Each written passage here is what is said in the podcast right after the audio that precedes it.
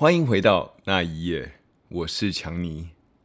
我在洛杉矶的电台 KZM AM 一三零零有连载这个节目，因为时间上的关系，所以每个案子都会控制在十八分钟到十九分钟之内。但是在 Podcast 的话，时间跟故事可以比较长一点。上一周的眼泪公路，它的案子是比较长一些，所以我那时候的讲话节奏也比较快。但是这一周的话，我就会用比较之前的节奏来进行。上周说了一个连续杀人魔的公路天堂，我相信你们对这个连续杀人犯的案子还是意犹未尽的，所以这一次准备了一个在美国很著名的一个连续杀人案，The West Mesa Serial Killer。这个案子是发生在新墨西哥州的 Albuquerque。当我在找这个案子的资料的时候，才发现这个案子在二零零九年呢，当时是轰动一时的新闻。虽然我没有什么印象，但是可能是因为那时候我正在准备要搬回台湾去定居，所以对当时的案子的印象并不是那么深。这也让我蛮惊讶的，因为居然那么大的案子，我现在才听到。其实这个案子是从一个女孩子开始才被发现的。一个二十二岁的女孩子叫做 Michelle Valdes，她从小呢就是一个很平凡的一个人，在一个很平凡的家庭中长大，直到了青春期的时候才有些改变，因为她父母离异，所以这也开始影响了她的生活。虽然他是跟他爸爸住，但是他父母都会希望说他能不会因为他们两个分开而影响到他的生活。这也是为什么他妈妈每天都会和他讲个电话。到了十三岁的时候，他突然怀了孕。对，你没有听错，真的就是一个小孩子怀了一个小婴儿。他到了十四岁的时候就生下了一个女儿。当他生下这个小孩子的时候，整个家庭的气氛已经不再是充满喜悦了，反而是感觉得出来整个家庭有很大的压力。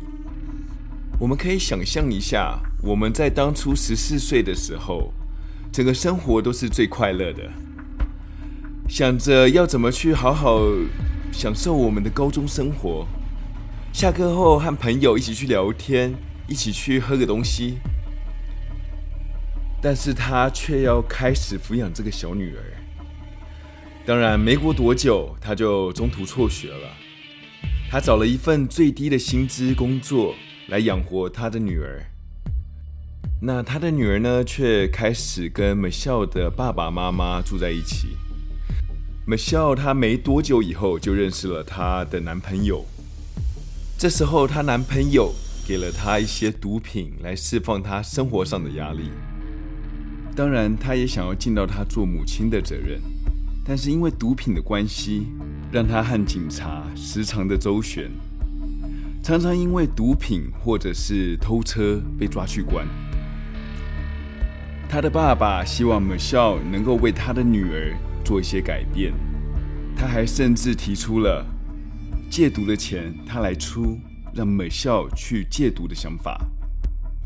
每次 Michelle 被保出来的时候，都有想说要去做改变，但是回到家里以后，改变的却是他自己的想法。直到了二零零四年的时候，他可能想说要做一些真的改变，或是真的走投无路了，所以他问他爸爸能不能搬回家里去和家里人一起住。当时他的妹妹是和他爸爸住在一起的。他妹妹常常看到，因为他的举止要让他的爸爸去保释他，所以对他来说就是一整个反感，也不认他为他是他姐姐了。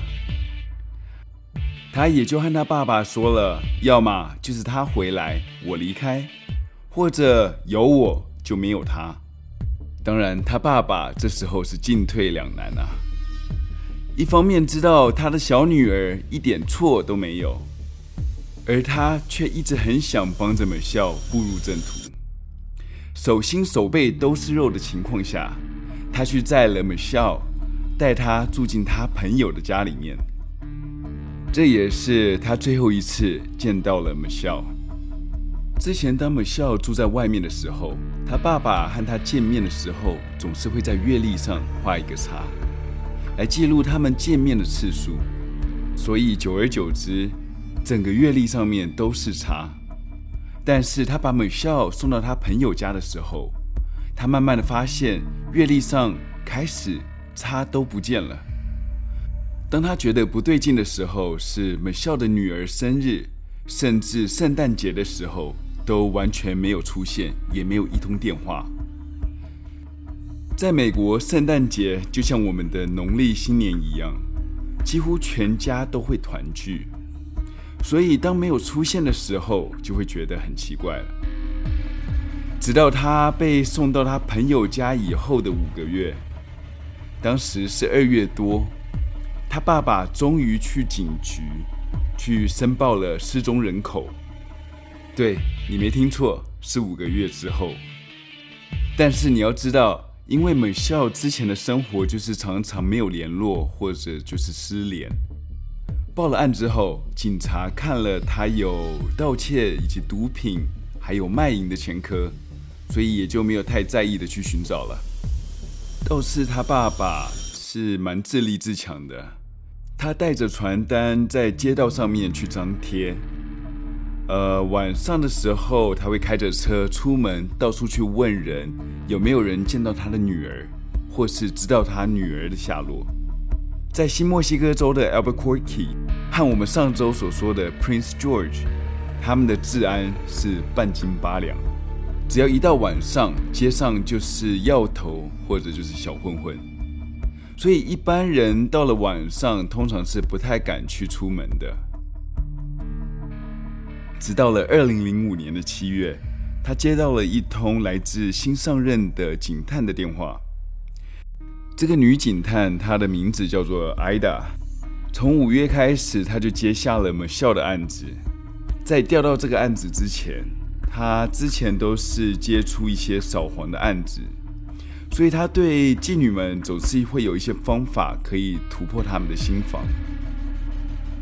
当他了解到最近几年常常会有一些年轻的女孩子失了踪，而且她们都有相同的特征，不只是年纪、发型，甚至于种族背景都很相似。当然，他那时候和他爸爸联系的时候，并没有说出他发现这个事情。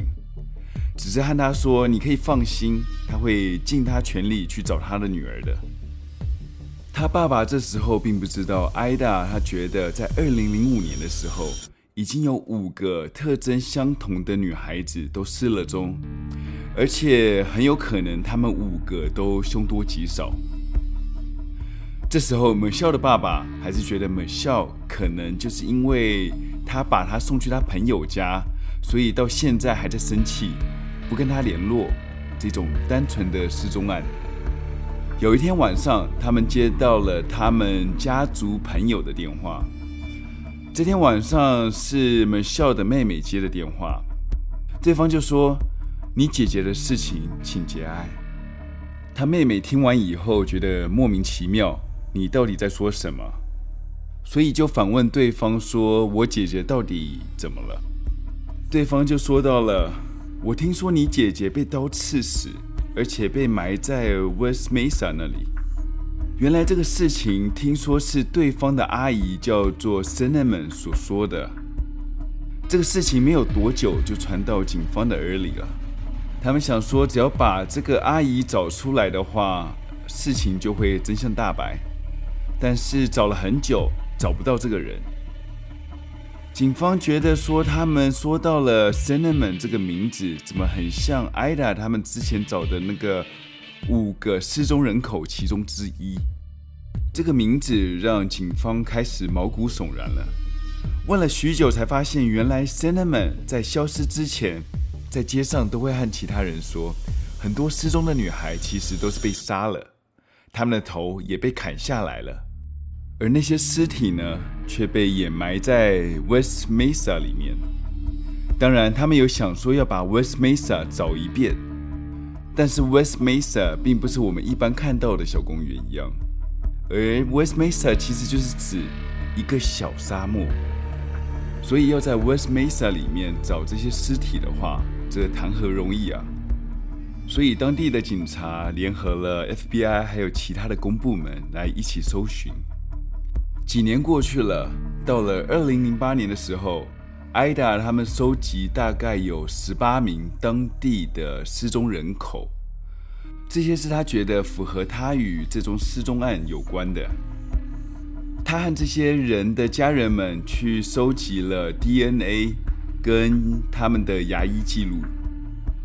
在现在的科学办案下，有很多找到的无名尸都是以 DNA 和牙医的记录来证明死者的身份的。虽然艾达他现在没有任何的证据来证明这些失联的人口。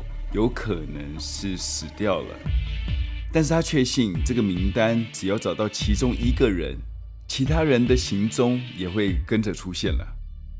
他持续调查这个案子，但是一点进展都没有。直到了二零零九年的二月二号，一个刚搬到这个城镇的一个女人，她正在 West Mesa 里面遛着狗。她溜到一个正在准备要打地基的建筑工地的时候，她就把她的狗的狗链给放了，让它就在附近跑。没有过多久，她就看到了她的狗正在挖土，并且挖出了一根骨头。其实，在沙漠里面找到一根骨头，其实是很平常的事，因为你想想看嘛，这种原始的地方常常会有动物死在附近。但是，当他看到这个骨头大到不是像在一般在路上就能看到那一种骨头以后，他拍了一张照片，传给他在医院工作的护士妹妹。他妹妹看到以后就说：“这绝对是个大腿骨，而且是属于人类所有的。”叫他马上去报警。那发现骨头的女人，她也来不及害怕，所以就马上打电话给警察。没有过多久，那个区就被警察与法医们他们重重的包围起来了。当他们确认这些骨头是人骨以后，而且是近年才死掉的人骨，他们决定把这一区给翻过来。他们用了2003年、2004年和2005年的卫星照片，这个照片让我非常毛骨悚然啊！因为你可以看到，在二零零三年的时候，这一片的照片上面没有任何的异样。可是当看到二零零四年的卫星照片的时候，你会发现上面多了五个坑。那些坑是很明显的被掩盖过，而那些坑的旁边有两三条很明显的汽车轮胎痕，就在旁边。至于二零零五年的照片，坑多到有十一处，而坑的旁边也是多了两三条，呃，汽车的轮胎痕。后来警方就靠这些坑的点去确认这些尸体的掩埋处，而没有想到他们可以精准的把这些尸体的位置给找出来。你想想，这些照片在拍之前没有多久的时候。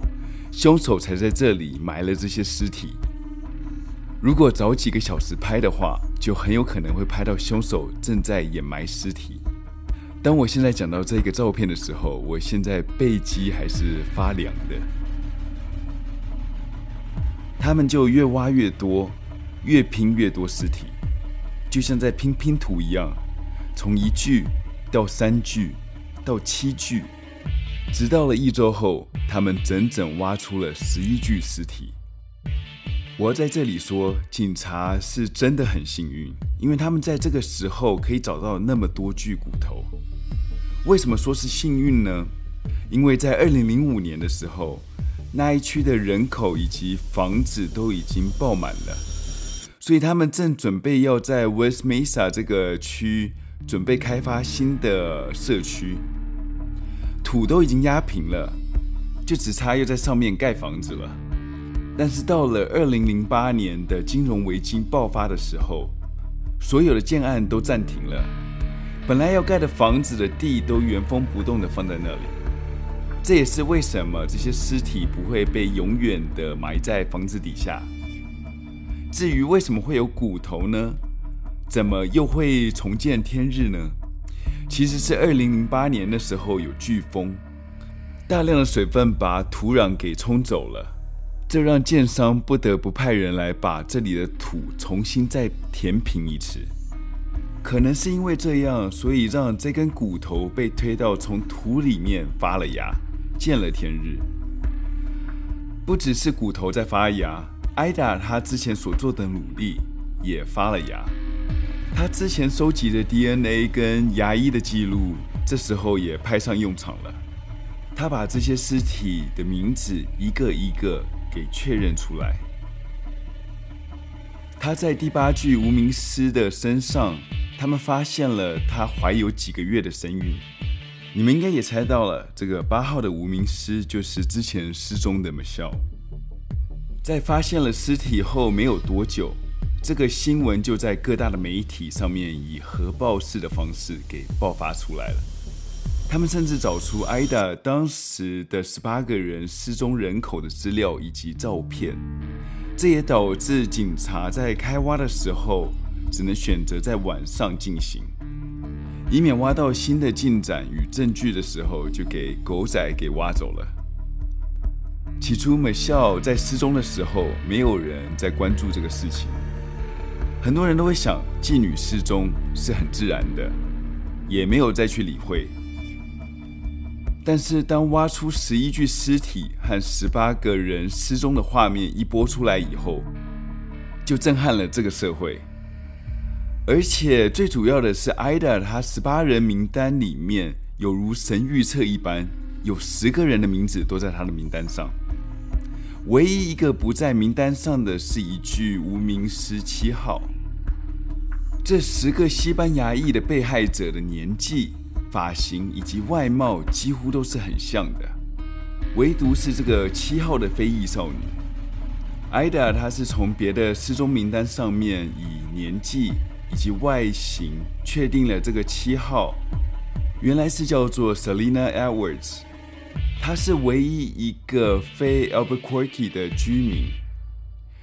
她十三岁的时候是从 Oklahoma 逃家逃到这里来的，所以这具尸体让警察在办案的时候是很怀疑的。FBI 把犯罪侧写给拼凑出来。犯人大概为三十五到五十岁的男人，独居，常旅行，而且常常招妓。这是我见过的罪犯侧写里面最简洁有力的一个。这放眼看过去，会有一半的男人可能都是犯人。他们在二零零九年的暑假悬赏出了十万块美金的一个通缉。但是也没有任何有用的情报进来。其中有一个警探，他是在之前在扫黄组里面待过。前几年的时候，他因为扫黄的关系，所以拦下了一部车子。他打开车门后，发现里面的妓女坐在车子里面瑟瑟发抖，说着旁边开车的男人试图要杀了他。警察也发现了，在妓女的脖子上面有着勒痕的痕迹，于是他就把那个男人给逮捕了。那个人叫做 Lorenzo Montoya，他有着招妓与暴力的前科，因为最后在法庭里面那个受害者不愿意出庭指认，所以 Lorenzo 当庭就给释放了。到了二零零六年的时候，这个 Lorenzo 又再次犯案了。他再次找了妓女，把她带回他 West Mesa 的家。这个地方是离案发地点是非常近的地方啊。这一次，他杀了那个妓女，而且把她的尸体给包了起来，放进了他的后车厢里面。但是那是二零零六年的事情，这也是在案子被发现的前三年。警察在二零零九年的时候，他们也没有太多的证据能证明这个案子跟 Lorenzo 是有关的，所以他们并没有起诉他。这是因为美国的法律是不能 double jeopardy 的。当你要定罪一个人的时候，用同一个案子只能审一次，所以就是说，当他被无罪释放的时候，在那一分钟起，你就不能用同一个案子去告他了。所以这很有可能是警察为了以后找到更多证据之前所做的准备。在另外一头，警察也找到了德州也有一群女人失踪了，这像极了 West Mesa 的案子。他们找到了一个很接近侧写的一个人，他们申请了搜查令来搜查这个人的家。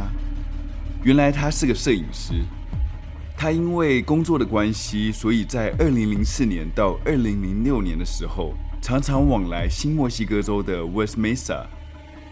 但是因为之前这个新闻在媒体上实在是太大了，可能是因为这个原因，所以他们在他的家里面并没有搜出任何有用的证据。这个案子已经过了十一年了，凶手还是逍遥法外。但是对于 West Mesa 的居民来说，凶手可能还在他们其中。